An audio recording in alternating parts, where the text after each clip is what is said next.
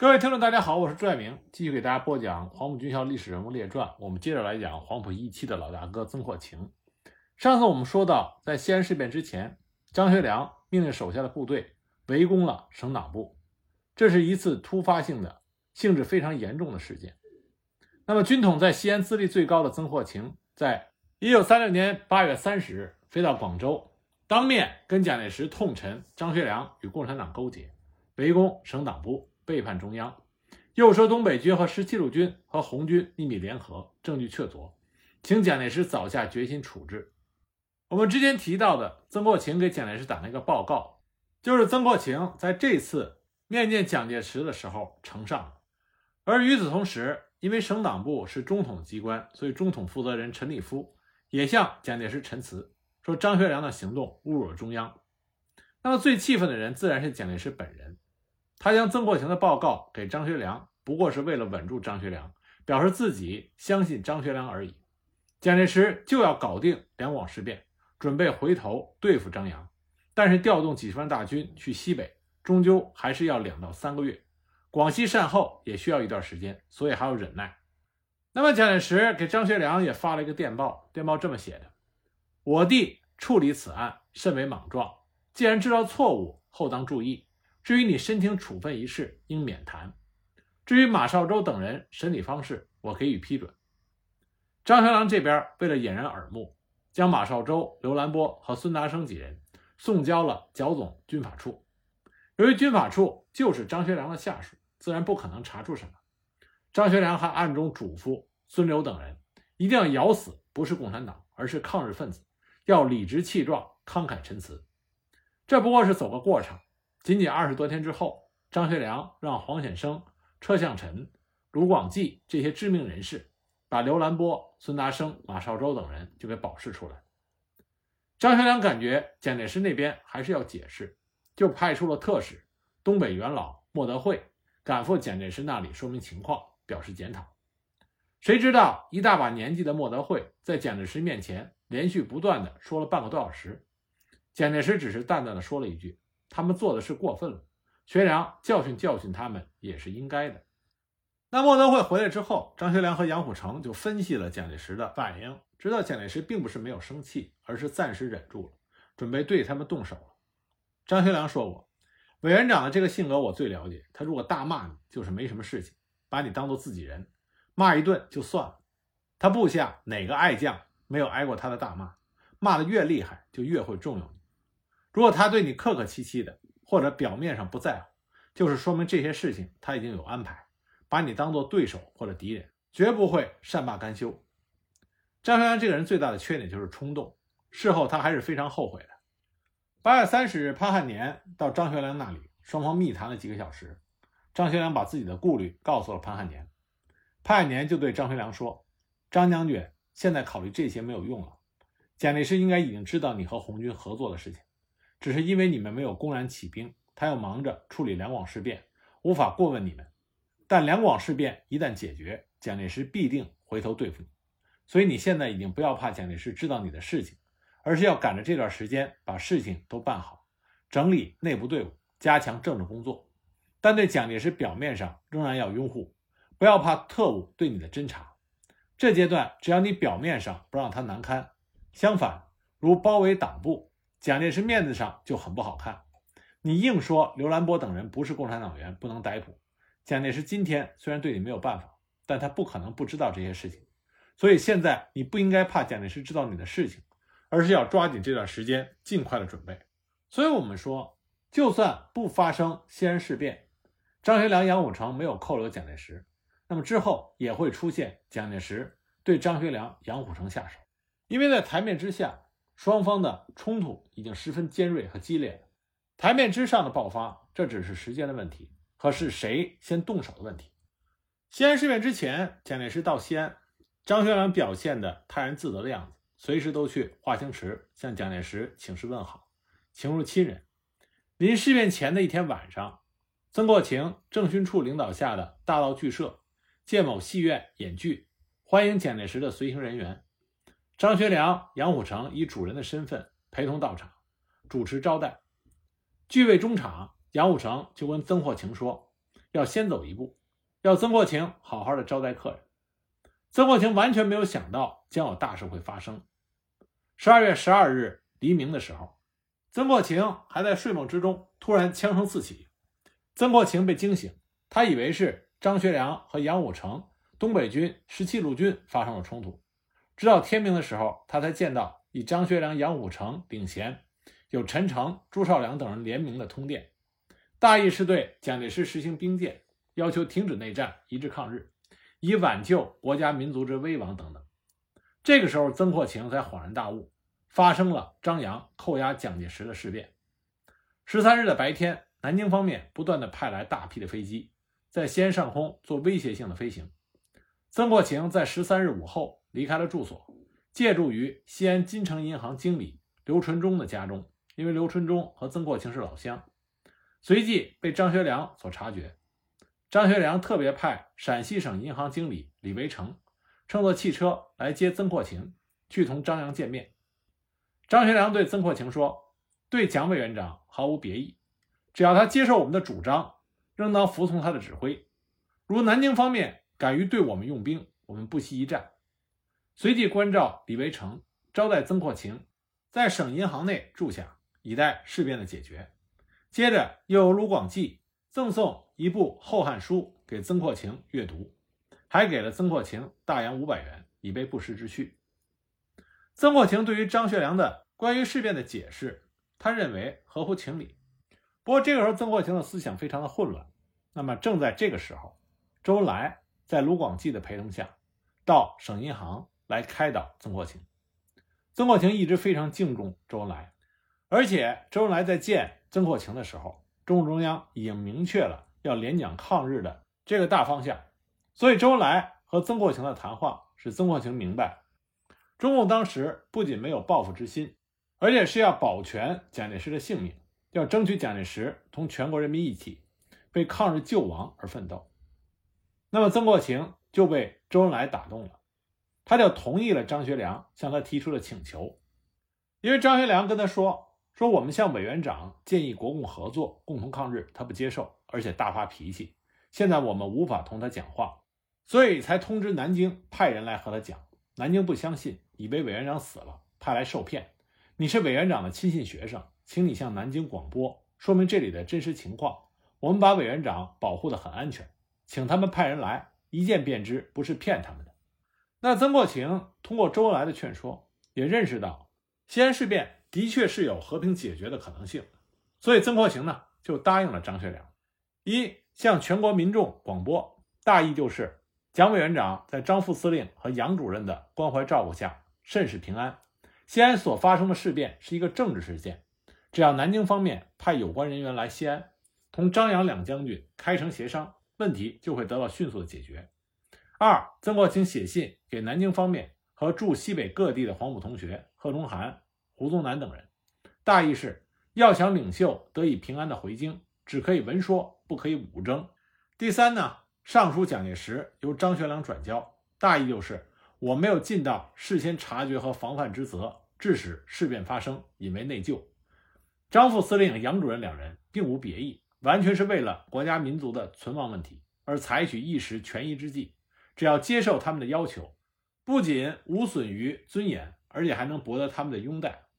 在曾国情做了这些事情之后呢，宋美龄等人还没有来西安，所以张学良很急躁，他就派黎天才来找曾国情说：“如果南京方面有疑虑，不敢派人来当面交谈，我们就派飞机送你回南京，以消除南京方面的疑虑，并约有关人员前来协商解决办法。”就在张学良打算派飞机送曾国情去南京的时候，南京方面宋美龄、宋子文、戴笠飞来了，于是曾国情就改为到机场去迎接他们。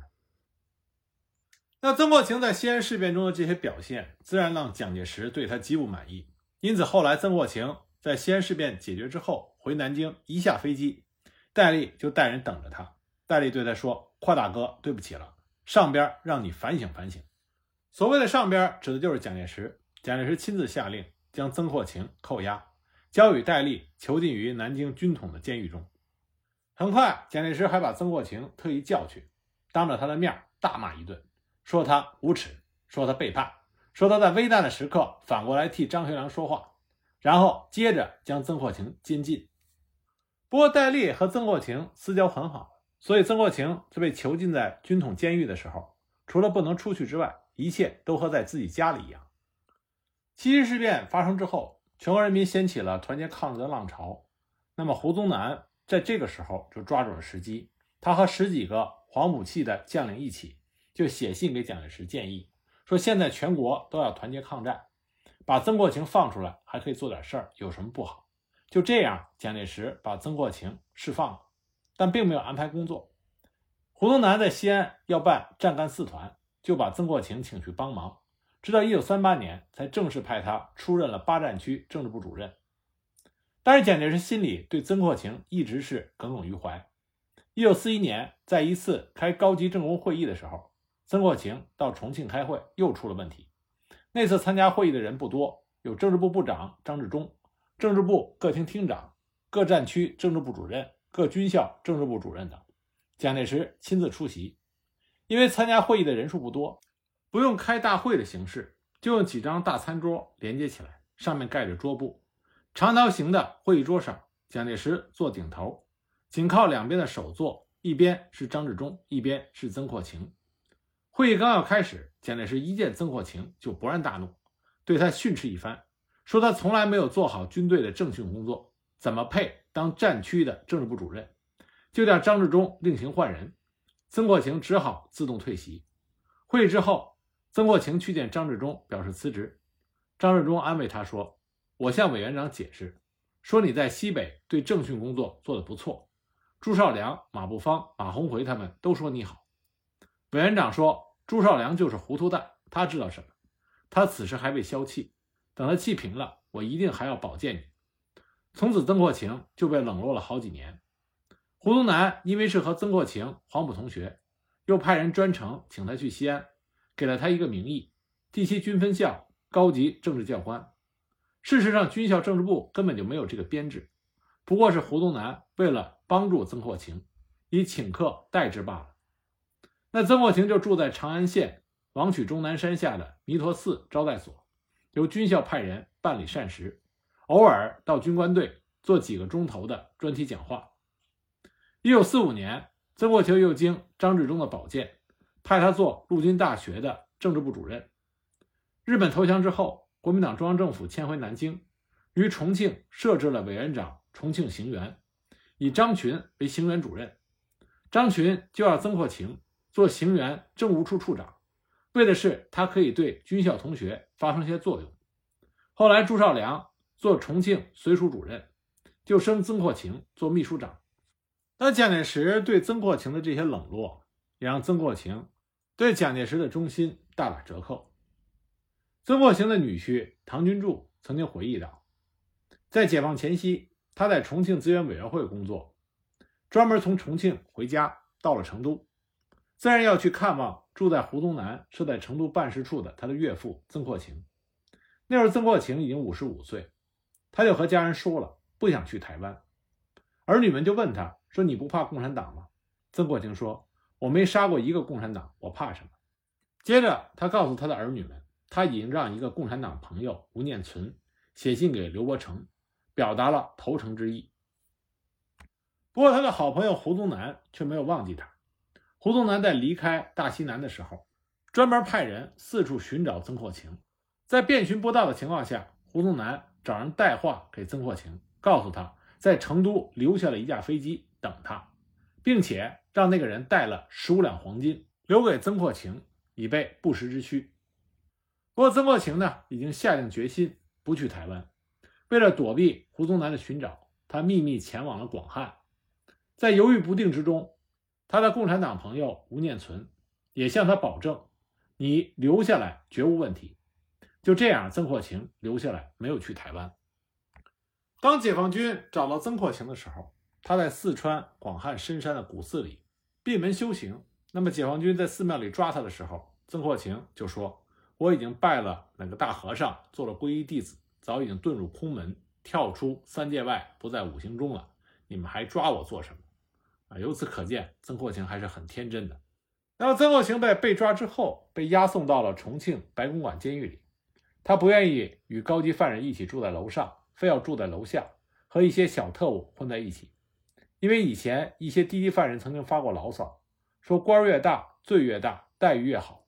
后来呢，监狱管理人员解释说，这些战犯年龄都比较大，而且囚禁的时间肯定比下面一般的犯人要长，所以曾国情以为住在楼下就可以早一点释放，所以坚决不肯到楼上享受较好的待遇。直到西南公安部撤销，一般犯人去农场改造，他才与高级犯人合并在一起，然后就被集中到了北京功德林监狱。那么在战犯中，曾国情平时大大咧咧，不拘小节，也从不与人为难，所以在改造所里，他和大家的关系都比较融洽，被选为负责清洁的委员。不过在功德林，曾国情还出了一次笑话。那天几个人正在牢房里闲聊，管理员匆匆地跑过来。一个劲儿的喊：“恭喜各位，恭喜各位！明天或者后天就要送各位回去了。”没想到一听这话，大家大惊失色。曾国情更是一屁股就坐在了大通铺上，两眼发直。原来过去在国民党的监狱向犯人道喜，就是要被处死的一种说法。何况还加上送他们回去这句话，大家都感觉到末日来临了。当时牢房里一片寂静。原来的军统特务沈醉忍不住的就冲着那位管理员大喊：“说你也太缺德了！既然知道明天或者后天要处决我们，为什么不让我们再好好的过两天，还要告诉我们一定要我们难受你就舒服吗？”没想到管理员听了以后哈哈大笑，说：“谁说要处决你们了？我向你们道喜，是你们马上要大大的改变待遇，集中学习。你们原来住过的地方已经粉刷一新，每个人有自己的床，还有蚊帐、凉席等。”伙食也提高很多，我刚才去看过，这才向你们道喜的。管理员这么一说，这些战犯才松了一口气。管理员走后，曾国情慢慢的从床铺上站起来，结果铺上湿漉漉的，原来他被吓得尿了裤子。一九五九年九月十四日，毛泽东代表中共中央向全国人大常委会建议，在庆祝中华人民共和国成立十周年的时候，特赦一批战犯。首批特赦的战犯共三十三名。功德林一号战犯管理所里有十名，其中就包括曾扩情。一九五九年十二月十四日下午，周恩来在中南海西花厅接见了第一批获得特赦的原国民党高级将领。当他走到曾扩情面前的时候，周恩来叫了一声“曾扩情”，曾扩情泪流满面。没想到在别离了这么多年之后，自己的恩师还没有忘记自己的名字，还能记住自己的面容。所以，曾国情就对周恩来说：“周先生，我曾经跟你走过一段革命的路，后来我走错了路，成为了一个罪恶深重的战犯，对不起您。”周恩来就风趣地说：“是我们当老师的没有教好，也有责任，这是个双关语。当老师的除了周恩来，还有蒋介石。蒋介石是校长，如果说没有教好的话，那他这个校长的责任就会更大。”曾国情被特赦之后。按规定是可以留在北京的，但他的儿子来信欢迎他去沈阳，说一切都给他安排好了。他决定去他儿子那里。没想到后来留在北京的人，在政治待遇上比到地方的好得多。等他看到杜聿明、宋希濂、范汉杰等人都当上了全国政协委员，他有点后悔。不过很快，他和李先洲也被特邀成为了全国政协委员。在文革十年中，周恩来专门派人。把曾国情接到北京保护起来，没有受到冲击。曾国情是在一九八八年病逝的，终年九十四岁。